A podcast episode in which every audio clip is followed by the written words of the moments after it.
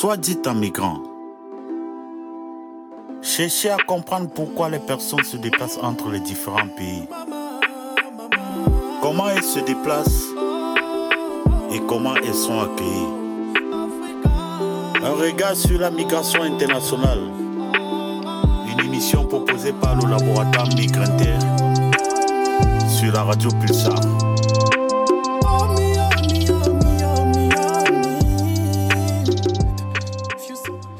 Bonjour à toutes et tous, soyez les bienvenus dans Soit dit en migrant, votre émission mensuelle sur les migrations, proposée par le laboratoire Migrinter et les étudiantes et étudiants du master Migration internationale. Aujourd'hui, Cyriane, Victor, Charlotte, Thelma et Aude sont avec moi pour parler des camps de personnes migrantes dans le monde. Bonjour à toutes et tous. Bonjour. Bonjour. Thelma, tu nous présenteras tout à l'heure ta recherche. Oui, je vous parlerai des réfugiés syriens qui vivent dans des camps au Liban. Pour la chronique Blabla Aude, quel sujet vas-tu remettre dans son contexte? Alors, je vais évoquer des déclarations faites par le gouvernement et le président à la suite de l'affaire Lola. On a hâte d'entendre, de t'entendre. J'en profite pour te remercier par avance pour la programmation musicale que tu nous as préparée. Et Charlotte, on écoutera tout à l'heure ton super agenda.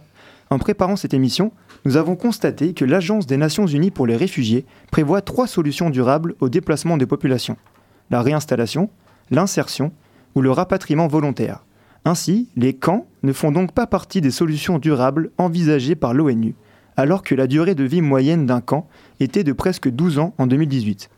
Pour définir ces camps, l'anthropologue Michel Agier parle de lieux de gestion, de tri et de contrôle qui servent aussi à cacher des populations indésirables. Il s'agirait d'endroits de mise à l'écart, rarement cartographiés, où les personnes encampées seraient soumises à une législation spéciale.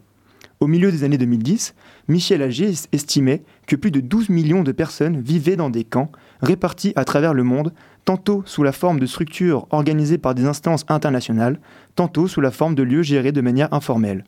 Ainsi, les camps apparaissent dans des contextes très différents, que ce soit par exemple au Bangladesh, en France, au Liban, en Jordanie, en Grèce, en Bosnie-Herzégovine ou au Kenya. Qui fabrique ces camps et pourquoi? Comment sont-ils gérés? Qui sont les personnes encampées et comment vit-on dans un camp? Pour aborder ces différentes questions, Cyriane, tu as invité Rima Hassan, présidente et fondatrice de l'Observatoire des camps de réfugiés. Bonjour Rima, merci d'être avec nous. Est-ce que tu nous entends bien? Bonjour à toutes et à tous, oui, je m'entends super bien. Génial. Avec nous en studio, Victor, tu accueilles Cyril Roussel, géographe et chercheur CNRS rattaché à Migrinter. Bonjour Cyril. Bonjour tout le monde. On commence tout de suite par un interview avec Victor. Soit dit en migrant.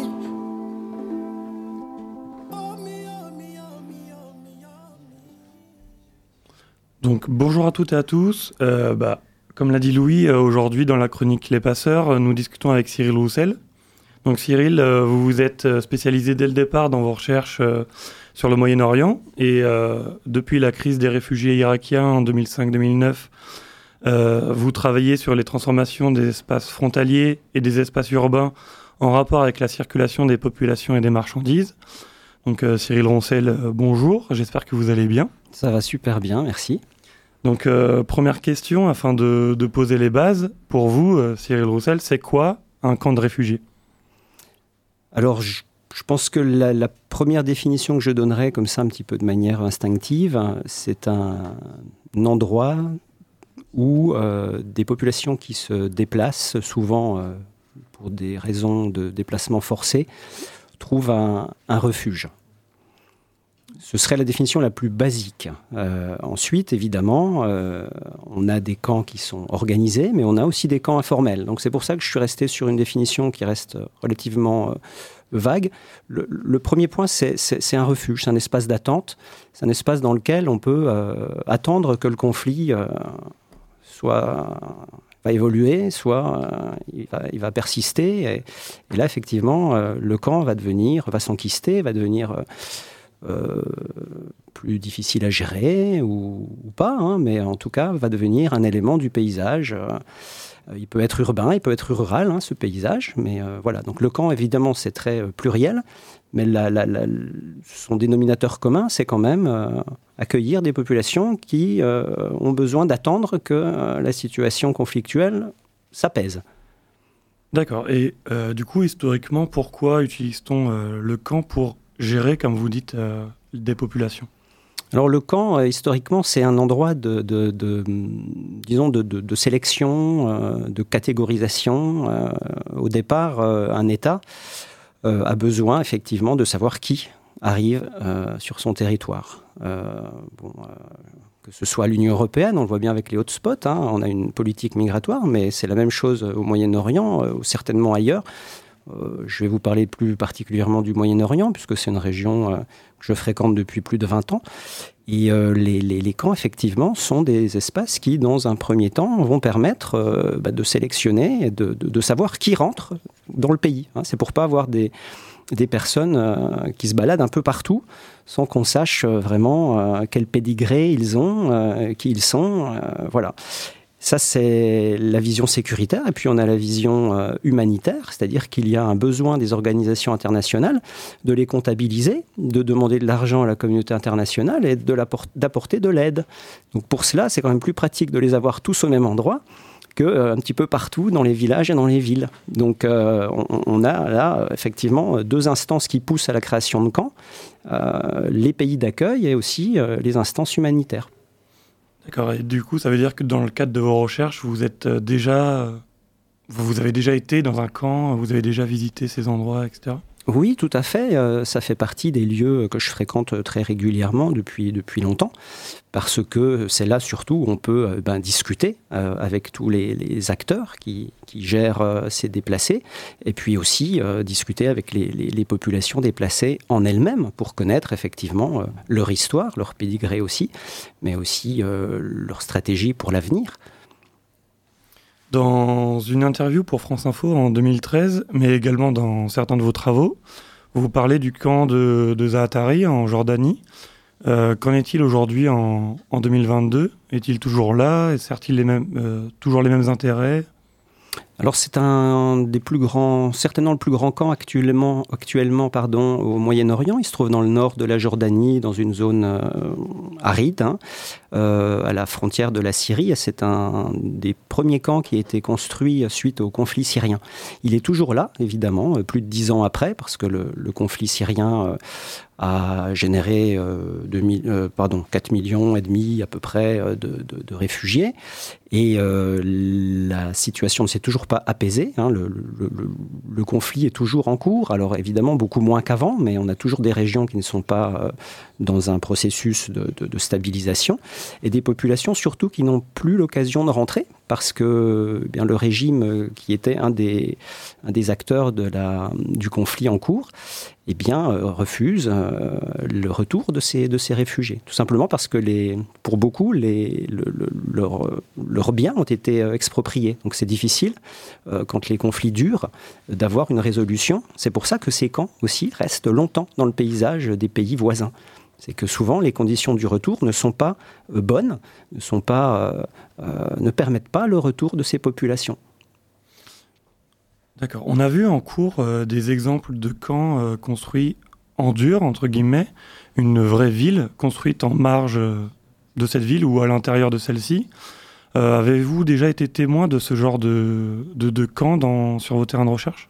Alors le Moyen-Orient, je pense que c'est le, le, terrain le, le plus flagrant pour observer cela, parce qu'on a euh, une, migration forcée qui est ancienne. Donc euh, on a des, des, enquistements comme ça de camps qui, s'installent et qui perdurent dans le paysage urbain. Je pense aux camps euh, palestiniens, évidemment. Alors on va parler du Liban, mais à Beyrouth, on a des camps au milieu de la ville qui sont des véritables quartiers aujourd'hui.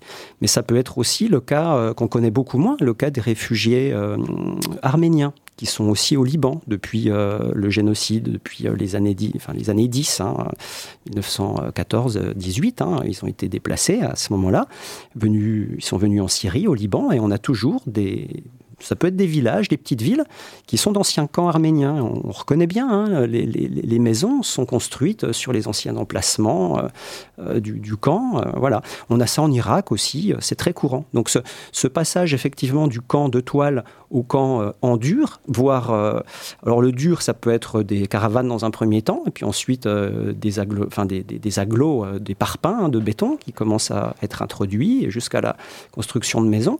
Mais pour pour, par exemple, évoquer un camp qui est connu, celui de, de Nared Bared, dans le nord du Liban, parce qu'il a, été, il a été bombardé, il y a eu des, vous retrouverez ça sur Internet, sont des camps en dur. On a l'impression d'être dans des quartiers de, de villes. Et euh, ces camps se sont, euh, élevés euh, décennie après décennie parce qu'ils se sont densifiés.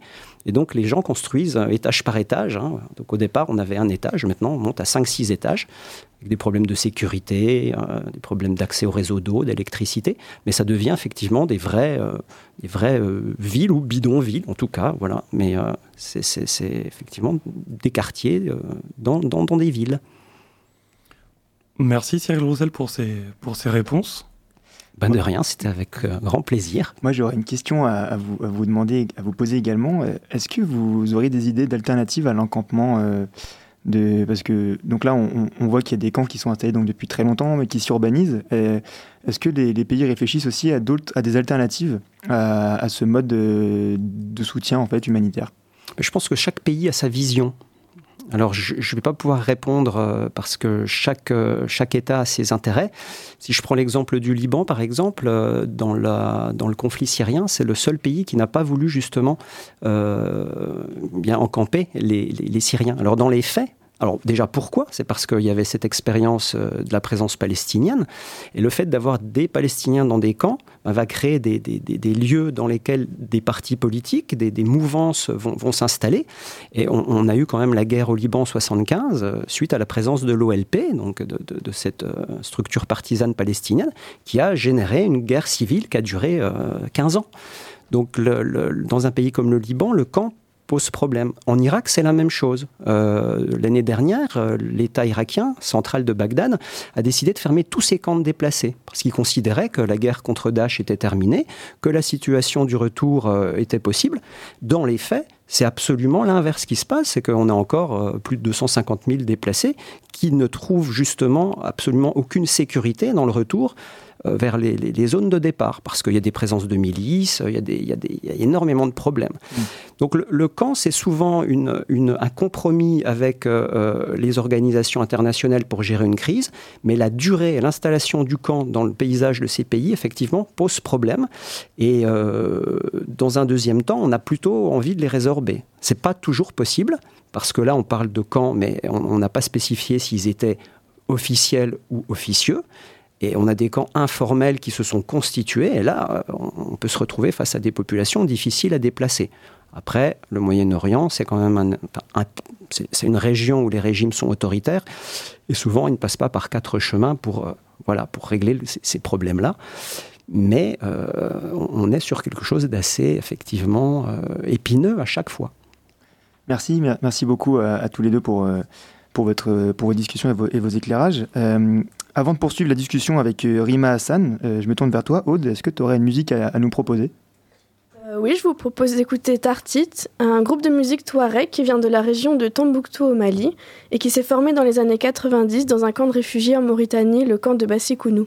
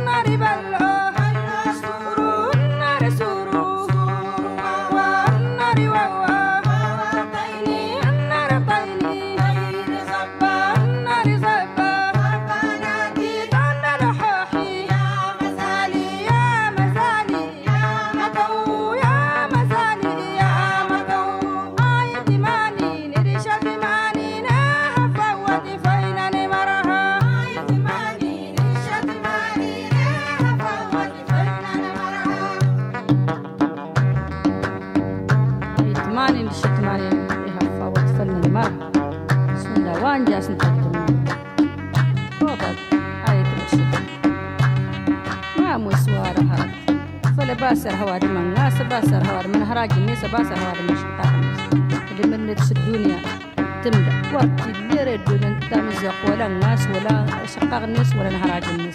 فيها يهفوا فن مرة فن الناس. فوس الفوس التمنى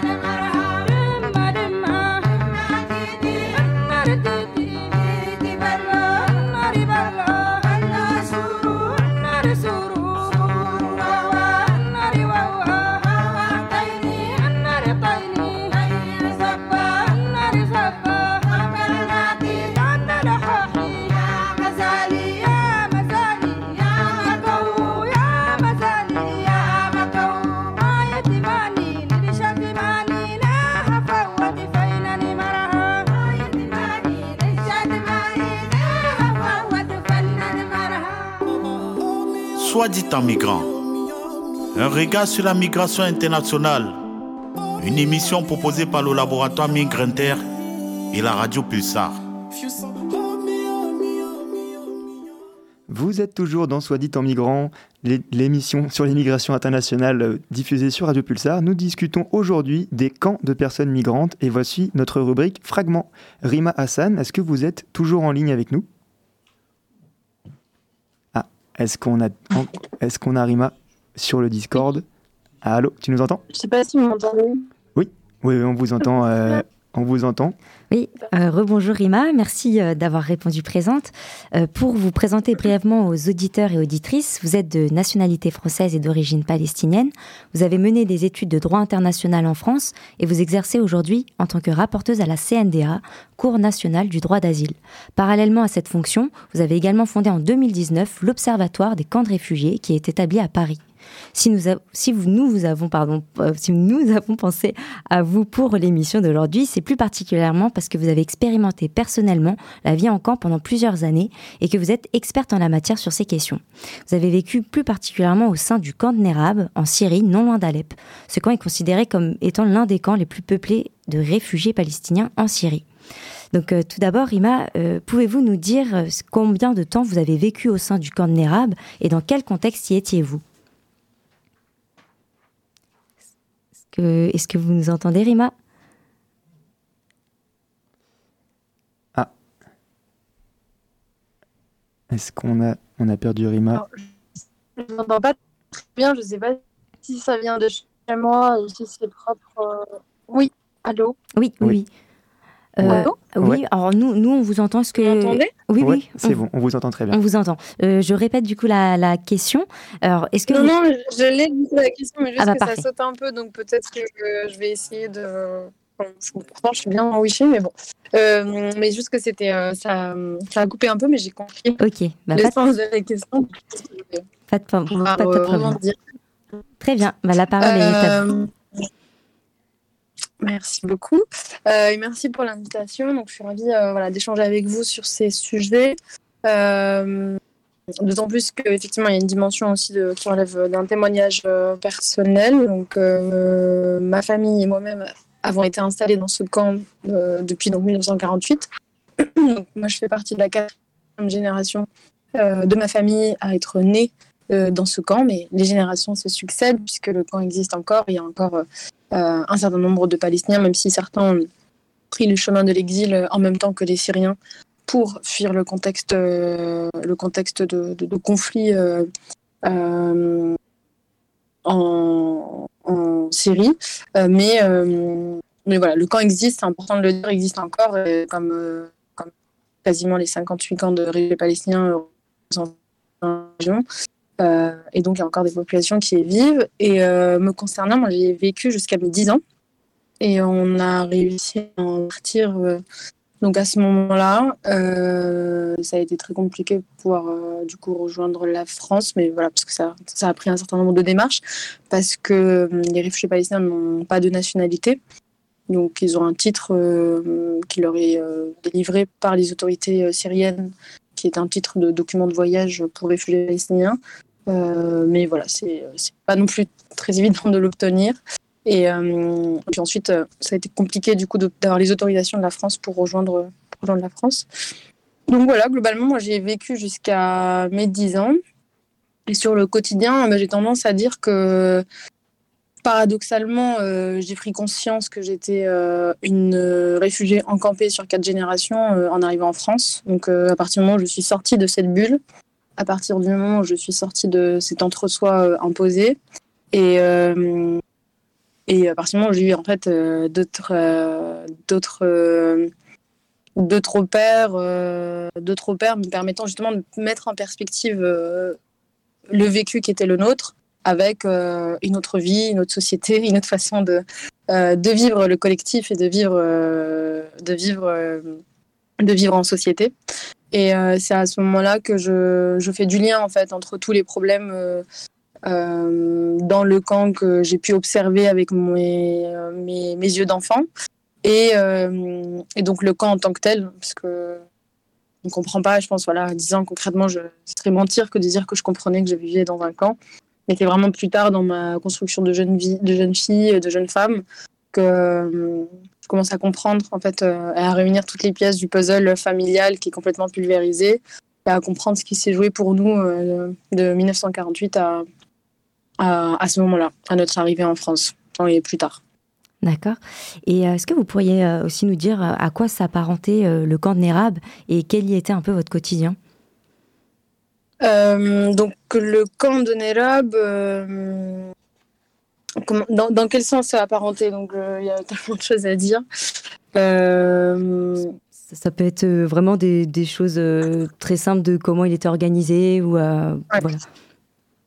Alors, le camp de bah, cette particularité, c'est qu'il a été euh, installé sur une ancienne base militaire, euh, notamment euh, britannique-française. Et ma famille, comme les autres réfugiés, ont été d'abord installés dans les baraques militaires, qui faisaient 3 mètres, 3 mètres 5, 3,5 mètres carrés. et ensuite, le camp a été donc complètement à muter avec les besoins euh, et, le développement, disons, de besoins et puis le développement humanitaire en fait qui s'est opéré. Euh, en termes de gestion, il a cette particularité d'être géré par les comités populaires palestiniens, comme quasiment tous les camps palestiniens. Et euh, l'assistance des réfugiés palestiniens relève, elle, du mandat de l'agence onusienne spécialisée pour assister les réfugiés palestiniens, qui est l'UNRWA. donc voilà, on retrouvait un certain nombre de services ça va, peut-être faire rire certains, mais moi, en discutant avec des, humanitaires que je connais qui travaillent du coup aussi dans certains de ces camps, mais dans d'autres régions du monde, ils m'ont toujours dit un peu pour me taquiner que j'étais née dans un camp 5 étoiles. En disant mais en fait les camps palestiniens comme ils ont été installés il y a très longtemps c'est des camps durs. Vous avez eu le temps de vous voilà de, de vous euh, de développer un certain nombre de choses. Et c'est vrai que moi j'ai euh, j'ai été préservée entre guillemets de, de la misère qui était celle de mes grands-parents puisque je suis née dans une dans un logement dur. Euh, voilà il y, y avait quand même des, des, situations compliquées mais globalement il y avait une gestion qui était beaucoup plus je pense coordonnée. Et on a effectivement le sentiment quand on regarde quand on s'y quand on rentre pas trop dans le détail on a le sentiment que ça peut ressembler ça Allô ah, Allô organisé grosso modo. L'UNRWA manque énormément de moyens, mais on retrouve tous les services euh, dont, on a besoin. Euh, voilà, donc c'est plutôt des enjeux euh, sur la, durée de la pérennisation des camps. Pour moi, c'est plutôt les enjeux de, de, santé mentale, de manque de perspective et d'enlisement de la situation qui, qui, pose vraiment problème et, et donc des taux de violence très importants, d'addiction. Euh, de fortes tensions et une densité qui est, qui est intenable. Enfin, quand on se balade dans ces camps, pareil, moi j'ai pu aller au Liban euh, visiter beaucoup de camps euh, là-bas, c'est un peu insoutenable quoi. Et il ressort très très fatigué, épuisé. mais voilà, globalement, c'est faut voilà, faut retenir que c'est un camp qui est, qui, est, qui est, en dur et qui a été qui est installé. C'est un camp qui a 70 ans. Donc globalement, on retrouve une gestion qui est assez bien coordonnée. En tout cas, qui l'était avant le conflit syrien. D'accord. Et euh, quelle est la nature des liens entre les habitants du camp de Nérab et les villes voisines, voire euh, leurs habitants?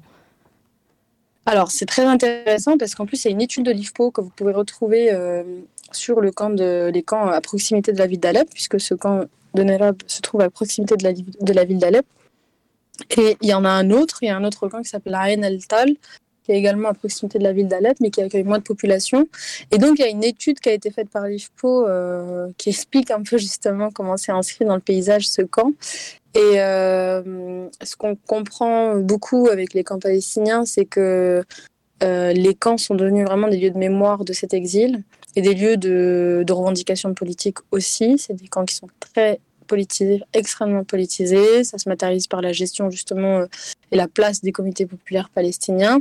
Et donc, euh, bah pour euh, donner un exemple concret de potentiel lien avec la population, c'est qu'à un moment donné, on a proposé aux Palestiniens d'intégrer le camp dans, le paysage urbain et donc de, l'intégrer dans des, des, rénovations autour de la banlieue d'Alep. Et c'est les Palestiniens qui ont refusé, en disant mais il est hors de question que le, le camp se dilue dans dans des projets de rénovation urbaine et que on en perd en fait ce qui relève de notre lieu de mémoire de ce qui relève de notre de notre mémoire d'exilés de, la Nakba euh, du grand exode palestinien.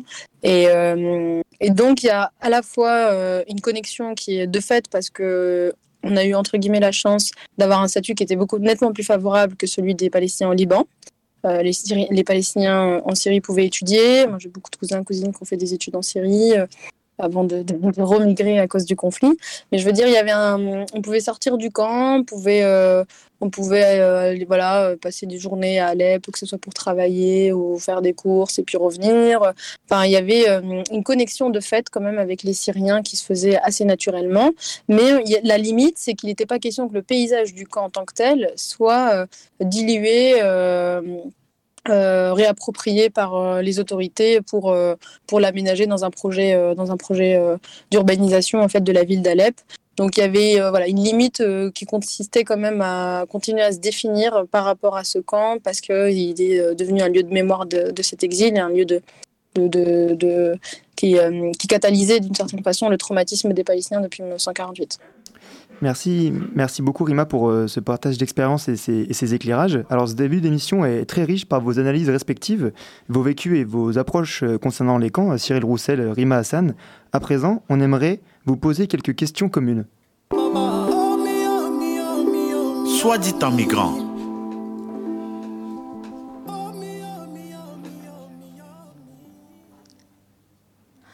Alors, euh, selon vous, le terme habité fait-il sens lorsque l'on vit dans un camp?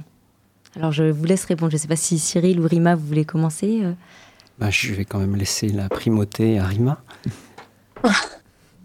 euh, merci, mais euh, voilà, je ne sais pas si. Euh, je pense qu'on va se compléter, mais euh, si je repars encore une fois un peu du vécu personnel et ensuite de tout ce travail d'observation qu'on fait avec l'observatoire aujourd'hui, pour moi, en tout cas, le fait de naître, parce qu'il y a cette particularité, c'est le fait de naître dans un camp, qui n'est pas la même chose que de transiter à un moment donné dans sa vie. Euh, moi, je l'ai toujours vécu comme, un, comme une non-identité, le fait de naître et d'habiter dans un camp. Je l'ai toujours vécu euh, comme quelque chose effectivement de, qui relevait de la mise à l'écart, qui relevait de, même si encore une fois ça a été euh, souhaité entre guillemets, enfin cet entre-soi a été aussi désiré euh, par les Palestiniens, que ce soit pour le recensement, que ce soit pour le droit au retour ou que ce soit pour la transmission du statut de réfugié palestinien, qui sont encore une fois les seuls réfugiés au monde à transmettre ce statut de génération en génération. Euh, voilà, 4-5 générations après, moi je l'ai vécu vraiment comme quelque chose qui était, euh, qui était euh, de naître un peu hors monde, quoi. Euh, dans la façon dont j'ai, je, je, regarde aujourd'hui ces, dix années passées dans un camp, que ce soit pour moi ou beaucoup plus pour ma famille. Euh, pour moi, il y a quelque chose qui relevait un peu de, de, voilà, de, de, naître un peu euh, hors toute société et un peu hors du monde. Et ça s'est accentué avec le fait qu'on n'avait aucune nationalité, voilà, aucune nationalité depuis plusieurs générations et Et nous, on a pu en obtenir une parce qu'on s'est exilé en France, mais voilà, on aurait très bien pu en fait naître et mourir sans aucune nationalité. Donc, de, de, ce point de vue-là, je le, perçois comme ça. Et puis après, juste deux mots euh, sur la façon dont on peut l'analyser maintenant à l'échelle un peu plus globale. Euh, on voit bien aujourd'hui effectivement que les camps sont malheureusement euh, dans beaucoup de cas utilisés comme des lieux de, de, gestion des flux migratoires. Donc pour moi, c'est pas un lieu d'habitation, c'est un lieu où on gère les populations et on les gère globalement mal, puisque comme ça a été dit en introduction, les camps sont pensés par des humanitaires et par des États que ce soit pour des questions sécuritaires ou pour des questions de logistique humanitaire. Et à aucun moment, euh, la place des réfugiés, la parole des réfugiés, l'implication la, directe des principaux concernés n'est véritablement euh, prise en considération ou, euh, ou n'est pas voilà n'est pas considérée. donc pour moi, il, en conclusion, je dirais que pour considérer qu'on habite dans un lieu, il faut avoir choisi ce lieu. Et en tout cas, il faut, être en mesure de se dire qu'on a de quoi s'y épanouir. À partir du moment où la parole et, le, et la place des réfugiés n'est absolument pas incarnée sur ces sujets, euh, c'est compliqué de dire qu'on peut habiter dans un camp. Et Cyril Roussel, vous alors, est-ce que euh, vous êtes d'accord euh, avec le fait que ça soit compliqué d'utiliser le, le, verbe habiter pour parler des camps? La, réponse après le, témoignage de, Rima d'un chercheur va être forcément peut-être un peu décalée. Je ne voudrais pas qu'elle soit euh, mal prise, euh, dans le sens où euh, la définition d'habiter peut être voilà, une analyse très froide, une réflexion sur la façon tout simplement dont un habitat se développe dans des contraintes qui sont celles effectivement d'un conflit euh, avec des personnes à qui on n'a pas demandé. Mais bon, on peut aussi, euh, dans une crise économique, avoir des gens qui habitent dans des endroits où ils n'ont pas envie d'être. Hein. Euh, donc le fait d'habiter n'est pas forcément, de pas vouloir habiter là n'est pas forcément un dénominateur à la notion d'habiter ou d'habitat. ce que je voulais dire, c'est que pour quand même compléter et avoir peut-être une vision un petit peu différente du témoignage de, Rima, ce qu'on observe en tant que chercheur, donc de manière assez froide avec le, recul, euh, c'est que euh, le temps long faisant, c'est-à-dire que les conflits durent euh, très longtemps, eh bien on, a quand même des stratégies d'appropriation de l'espace qui se, qui se mettent en place dans la plupart des, camps sur lesquels on travaille et que évidemment c'est discutable, tout est discutable, toute définition euh, d'ailleurs est discutable. Euh, ce que je peux euh, dire et témoigner, c'est que on a des stratégies d'appropriation de l'espace, des familles qui sont présentes dans ces camps, qui essaient d'améliorer leur quotidien, qui essaient de se regrouper, qui essaient de faire venir des matériaux pour améliorer leur habitat, passer justement de la tente au dur, essayer de réorganiser les cellules familiales à l'intérieur des espaces qu'on leur a octroyés dans les donc, euh, si, on le prend comme étant simplement un, processus d'habitation, hein, de manière assez, assez catégorique, assez froide, sans forcément tout l'affect dont parle Rima, je pense qu'effectivement, oui, il y, a, il y a quand même des processus euh, d'habitat ou d'habiter, une manière d'habiter les camps. Euh, d'autant qu'on a des camps, comme on l'a dit, qui, qui, se sont transformés en véritables quartiers urbains alors évidemment, avec euh, euh, des contraintes, mais, mais avec aussi euh, des véritables interactions avec la ville.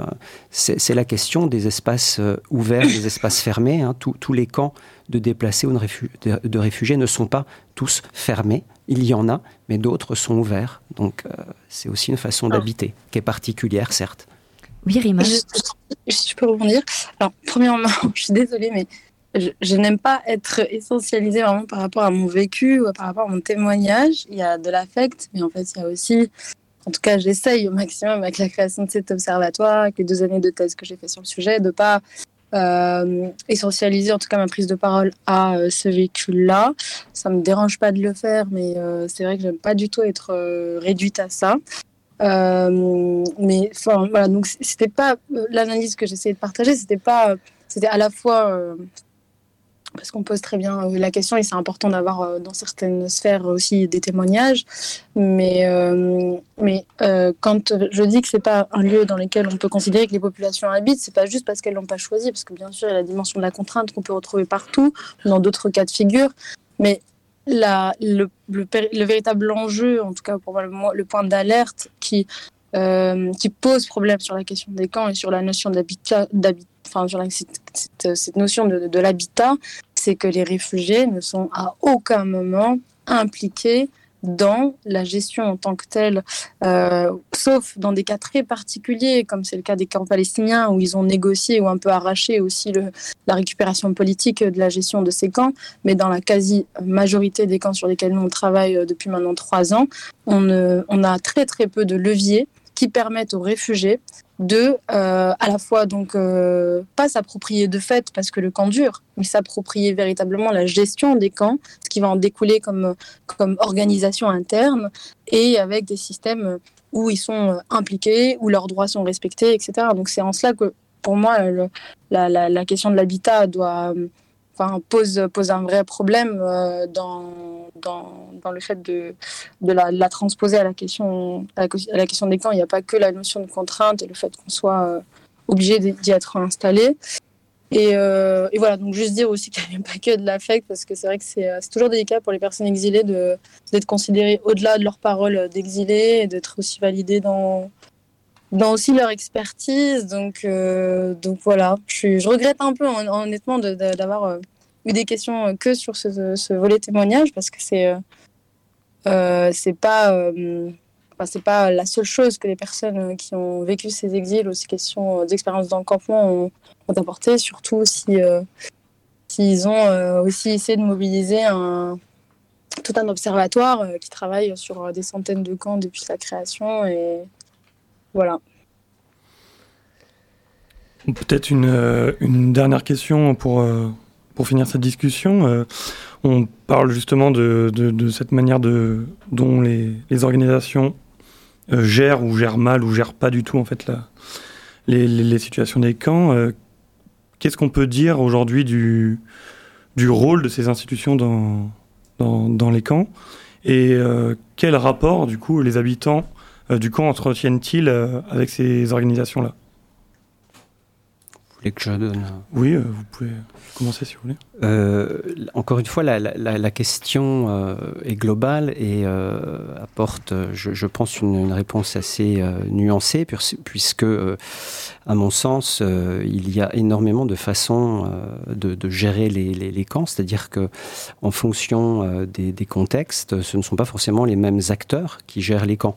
Alors, on, on, on a des on a quand même des, des, des, processus qu'on retrouve hein, avec euh, euh, souvent euh, un, lien entre les organisations internationales, le HCR, instance internationale, et puis les autorités locales.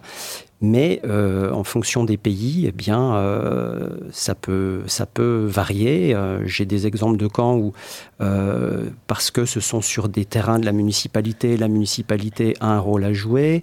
on a des pays où les, les services liés à la sécurité, ce qu'on appelle plutôt le ministère de l'Intérieur, sont des acteurs importants, alors qu'ailleurs, ils sont beaucoup plus discrets. Donc c'est un petit peu un, mélange qui faut considérer, j'ai envie de dire, cas par cas, contexte par contexte. C'est assez difficile, je trouve, pour moi, de, faire une globalisation des différents euh, acteurs. Euh, souvent, effectivement, il y a quand même cette question euh, de l'opposition entre la politique de l'humanitaire donc plutôt des organisations internationales, et celle de la politique sécuritaire des pays qui accueillent. Donc c'est quand même toujours un peu, je ne vais pas dire un bras de fer, mais en tout cas une discussion entre ces, deux grandes instances. Et là, je rejoins effectivement Rima. Parfois, euh, effectivement, c'est quand même la population euh, euh, haute qui, qui, n'a pas forcément le droit au chapitre, même si dans d'autres cas, comme le, le camp de Lavrio par exemple en Grèce, où là, ce sont des des groupes euh, politiques qui, qui, gèrent le camp. Vous voyez, chaque, chaque fois, on a quand même des situations particulières. Rima, est-ce que vous aimeriez aussi rebondir sur cette question euh, assez rapidement? Je suis désolé, on, on, est un peu pris par le temps. Oui, bah, rapidement, pareil, il y a, il y a, ça a été très bien dit, mais il y a des modalités de gestion qui sont très différentes, puis c'est toujours fonction de, de, du type de camp, c'est fonction aussi de l'existence officielle ou non officielle, euh, de, de, la, de la de, du, fait que le camp doit répondre à des, à des standards internationaux ou pas. Et euh, tous ces critères cumulés, en fait, vont, euh, vont entraîner une gestion. Et puis la, la place, le, comment l'État va se positionner par rapport à cette gestion, s'il va tout déléguer à des, euh, des organismes onusiens humanitaires ou s'il va aussi être impliqué à travers des agences, à travers une politique un peu plus plus présente. donc tous ces, tous ces éléments-là vont entraîner des modalités de gestion très différentes et des modalités de coopération de tous ces acteurs qui vont être différents. Rima, Rima Hassan, Cyril Roussel, encore merci pour ces éclairages et vos partages d'expérience. on va poursuivre notre émission avec peut-être une, une, seconde pause musicale. Aude?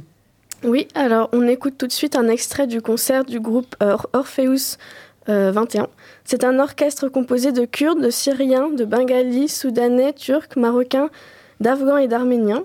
Cette chanson est un morceau traditionnel du Bangladesh.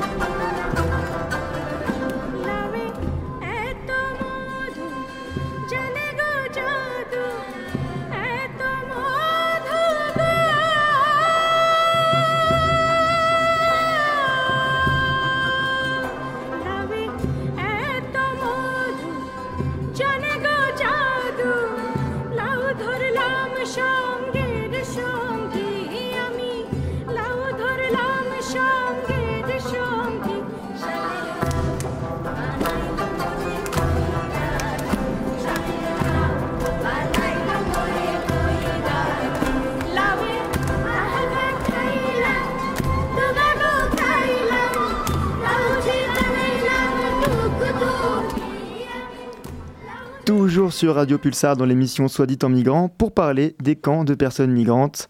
Thelma, tu nous parles aujourd'hui de ton sujet de mémoire et des personnes qui sont en quête d'un refuge au Liban. En effet, j'étudie les relations entre les populations au Liban à l'heure des différentes crises que le pays traverse actuellement. Je me concentre sur une analyse des causes et des effets de la précarité sur les personnes réfugiées qui viennent de Syrie. Le Liban, c'est un pays qui, depuis le début de la guerre civile syrienne, donc en 2011, a accueilli plus de 1,5 million de réfugiés syriens. Il se place donc comme l'un des pays qui accueille le plus de réfugiés en termes de proportion, car la population libanaise est, elle, d'environ 6 millions aujourd'hui. C'est par cet accueil que le Liban est assimilé par la communauté internationale comme un pays portant une assistance humanitaire majeure pour les réfugiés. Ces personnes réfugiées vivent à l'intérieur du Liban, pour certaines dans des villes, pour d'autres dans des camps. Les plus grands camps, au départ palestiniens, accueillent aujourd'hui aussi beaucoup de Syriens. En effet, les camps exclusivement syriens dits officiels n'existent pas et n'ont donc pas de, titre. Et est-ce que le Liban est soutenu par la communauté internationale pour accueillir toutes ces personnes? Alors la communauté internationale a reproché au gouvernement libanais d'avoir manqué le développement d'une politique qui aurait réduit cet afflux de réfugiés syriens, de ne pas avoir établi de véritables camps et surtout de revenir en arrière en supprimant le passage libre frontalier en 2015, soit près de 4 ans après l'arrivée des premiers réfugiés syriens. Le Liban il est souvent désigné par la communauté internationale comme le pays le plus occidentalisé du Moyen-Orient. Néanmoins, il reste un pays avec un système politique qui est très particulier. En effet, le Liban a un système de démocratie confessionnelle. Cela s'observe dans la classe politique libanaise, divisée suivant les communautés religieuses du pays. C'est d'ailleurs en partie ce système qui aujourd'hui est bouleversé. Effectivement, depuis 2019 et le début de la crise sociale, financière et politique que traverse le Liban, la précarité de la population ne cesse de s'accroître. Cette révolte démontre des défauts de la société tout entière, qui va jusqu'à remettre en cause le système politique dans son ensemble. En effet, la situation au Liban, ça a l'air euh, très complexe. Et pourquoi as-tu choisi ce pays en particulier? Alors en fait, tout a démarré durant euh, ma mobilité universitaire au Liban euh, il y a trois ans maintenant. Lorsque j'y étais, donc le 17 octobre 2019, une, une une révolution a éclaté pour le peuple libanais. Donc j'ai pu suivre sur place un changement politique certain au travers du ras-le-bol de la population libanaise dans son ensemble, donc à l'encontre du système politique. J'en retiens une unicité de la population, quelles que soient les confessions, une volonté de changement systémique qui malheureusement est encore aujourd'hui loin d'être atteinte. Ma seconde expérience, elle est issue d'un stage en 2021 d'une durée de six mois, liée avec une enquête de terrain euh, des acteurs humanitaires sur la question des réfugiés syriens au Liban. J'ai eu accès à différents camps de réfugiés, urbains, d'autres ruraux, à Beyrouth, dans le Hakar, donc au nord du Liban, ou encore dans, dans la Beka. Lors de ces observations, j'ai pu donner des cours d'anglais, rendre visite à des enfants non scolarisés aussi. J'ai été logée dans les locaux d'une ONG et j'ai pu rencontrer des volontaires du monde entier qui donnent des cours euh, directement dans une école proche de la frontière euh, syrienne. On comprend bien que tu te bases sur ces expériences fortes et de ta connaissance du terrain pour mener ton analyse sociologique. Est-ce que tu, peux nous en dire un peu plus sur ton sujet d'enquête et sur ces camps? Ah oui, bien sûr. Il s'agit pour moi d'étudier euh, les messages clés de cette révolte. Il s'agit aussi de réfléchir au statut des réfugiés non reconnus par le Liban, car on parle de réfugiés syriens, mais le Liban n'est pas signataire de la Convention de Genève de 1951 qui reconnaît ce statut. cherche à comprendre comment cela est vécu par les Syriens au Liban, entre autres vis-à-vis -vis des personnes reconnues réfugiées par le HCR et celles qui ne le sont pas. C'est en partant de l'espace des camps que je souhaite illustrer cette recherche. En effet, le mot camp de réfugiés, il est extrêmement élargi et aujourd'hui, notamment au Liban, de nombreux camps ne ressemblent pas du tout à l'image que l'on peut se faire d'un camp de réfugiés. C'est pourquoi ma recherche se concentre sur Beyrouth, cette année considérée comme ayant une vulnérabilité moindre par rapport à d'autres régions libanaises, mais qui voit apparaître des camps dits urbains. La pauvreté, elle grandit et l'accès aux besoins les plus élémentaires est de plus en plus difficile pour une majorité de la population libanaise et syrienne. Et sais-tu comment les personnes syriennes perçoivent ton sujet d'étude? Alors lors de mes entretiens l'année dernière avec des personnes syriennes, j'ai eu plusieurs fois la demande de les prendre avec moi en Europe, de l'importance de parler d'elles, qui se sentent oubliées dans un pays qui pourtant avec cette crise est de plus en plus médiatisé. En revanche, mes amis libanais, eux, qui ont tous moins de 30 ans, restent généralement craintifs à l'égard de ma recherche, ne comprennent pas nécessairement pourquoi travailler sur les réfugiés de Syrie, souvent vis-à-vis -vis de l'historique très conflictuel entre les deux pays. C'est pour cela que mon enquête cherche à illustrer une précarité qu'on pourrait qualifier de systémique. Mon approche, elle peut être utilisée afin de concevoir une assistante plus efficace et prendre conscience surtout de la précarité grandissante au Liban. J'espère par ma recherche apporter des clés d'analyse sur la situation actuelle au Liban, en prenant les réfugiés syriens en cas d'étude au travers de l'espace des camps. Thelma, merci beaucoup pour ton partage et bonne chance pour ce travail. Soit dit en migrant On poursuit cette émission avec à présent la chronique Blabla et Aude. Tu reviens tout d'abord sur les OQTF dont on a beaucoup parlé dernièrement. En effet, on en a beaucoup parlé à la suite de la reprise médiatique et politique de l'affaire Lola depuis le 14 décembre. Cet événement, l'assassinat d'une petite fille par une personne sous OQTF, a, déclenché un discours autour des OQTF et de leur capacité d'exécution. Est-ce que tu pourrais nous expliquer ce que ça veut dire justement OQTF Ce sont des obligations de quitter le territoire français. Elles peuvent être données par une préfecture, par exemple lors d'un refus de demande d'asile ou de contrôle d'identité ayant établi une entrée illégale dans le territoire. Il y a eu environ 62 000 OQTF en 2021, dont très peu d'entre elles ont, abouti, environ 10%. En fait, cette réaction du gouvernement, mais qui a beaucoup euh, euh, mis en avant euh, la nécessité d'augmenter les OQTF, montre les nombreuses, les nombreuses incohérences de cette politique d'expulsion. Les OQTF sont souvent délivrés après les préfectures, après que les préfectures, déjà surchargées, traitent leurs dossiers de manière expéditive. Il y a de nombreux obstacles qui rendent cette procédure peu effective. Tout d'abord, il faut d'importants moyens pour, expulser une personne. Le coût a été chiffré à environ 13 800 euros par des parlementaires de la majorité. Il faut ensuite connaître où la personne réside et avoir des moyens de la contacter. Il faut avoir l'accord du pays d'origine pour la renvoyer, même si le pays est considéré comme étant en guerre ou instable, comme l'Afghanistan par exemple. Et pour finir, les recours en justice peuvent allonger de plus de trois mois le délai d'expulsion lorsqu'il n'est pas annulé. Dans l'affaire Lola, la personne visée par cette OQTF est algérienne. Olivier Véran, le porte-parole du gouvernement, a déclaré que les préfectures ont multiplié par 20 les OQTF visant les, les personnes algériennes. On peut donc se poser la question de l'intérêt de faire une telle déclaration lorsque les OQTF déjà prononcés ne peuvent pas être réalisés.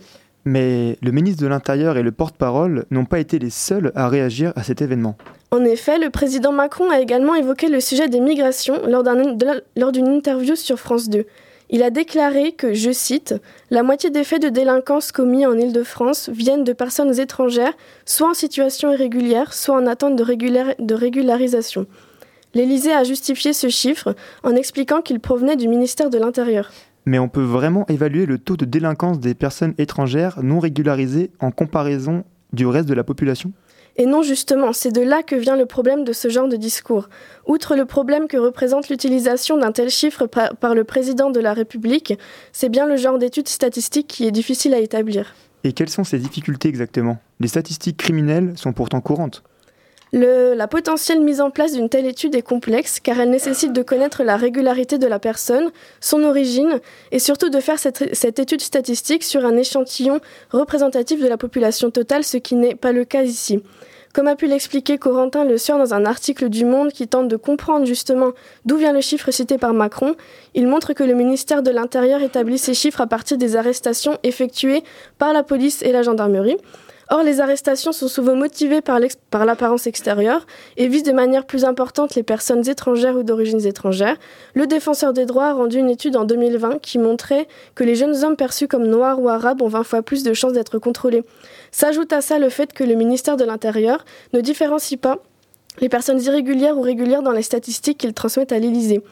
Cette stratégie politique de récupération peut en effet aboutir à des conséquences réelles et graves, illustrées par la prise de parole d'Olivier Véran lorsqu'il déclare l'augmentation des OQTF, comme euh, mentionné plus tôt.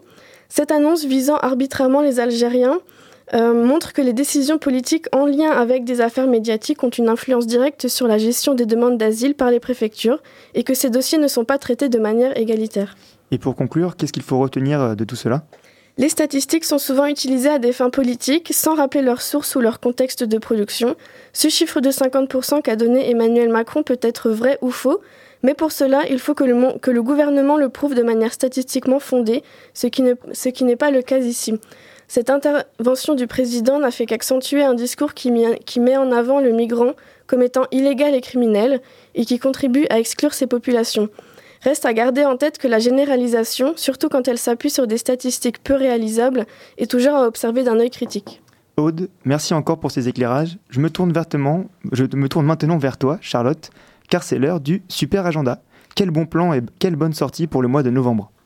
Alors tout d'abord, pour rester dans le thème du Liban, nous avons oublié de vous signaler la sortie en août dernier du livre Beyrouth sur scène, écrit par Sabil Goussoub. Beyrouth sur scène nous narre la manière de questionner ses parents sur leurs origines, le Liban. Comment vivre une vie tranquille parisienne alors que ses proches connaissent la guerre? Comment continuer sa vie et construire son futur en étant accroché au téléphone pour avoir des nouvelles? Ce livre nous apporte une réflexion sur le lien entre la famille et l'immigration, notamment sur l'importance des origines et sa transmission. Ensuite, autre idée de, lecture, la Revue européenne des migrations internationales sort son nouveau volume sur le thème du travail agricole et migration. L'agriculture fait, en, fait en effet partie des secteurs d'activité cruciaux. Ces secteurs sont révélateurs notamment d'une main-d'œuvre étrangère sous-payée, soumise à des contraintes administratives conséquentes et à des situations de discrimination. Cette édition se propose donc d'étudier des situations variées des relations travail agricole et migration internationales à travers différents exemples dans le monde. Et maintenant, du côté des sorties, qu'est-ce qu'on peut faire euh, euh, en ce mois de novembre? Alors on commence par vous inviter à la semaine euh, de l'Afghanistan du 12 au 19 novembre du côté de Niort.